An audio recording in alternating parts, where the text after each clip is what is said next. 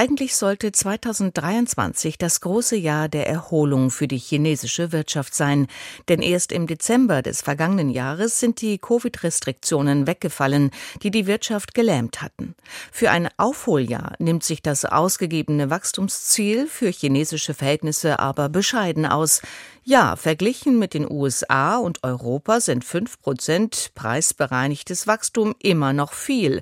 Und ja, vielleicht hat die Führung in Peking konservativ geplant, damit die neue Regierung zum Jahresende überraschen kann.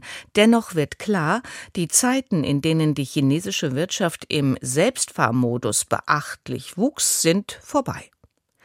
Die Frankfurter Allgemeine Zeitung meint, es braucht mehr Zuversicht privater Unternehmer, damit die Wirtschaft wieder läuft. Stattdessen wächst die Angst. Der wichtigste Banker des in Ungnade gefallenen Technologiesektors ist seit Wochen verschwunden. Alibaba-Ikone Jack Ma ist sein Imperium los. Und Tencent-Gründer Pony Ma wurde zum Volkskongress nicht eingeladen. Es ist eine Zukunft, die China fehlt. Der nordbayerische Kurier aus Bayreuth sieht es so. Noch können ausländische, vor allem deutsche Unternehmen gut in China verdienen. Mittelfristig wird sich das ändern.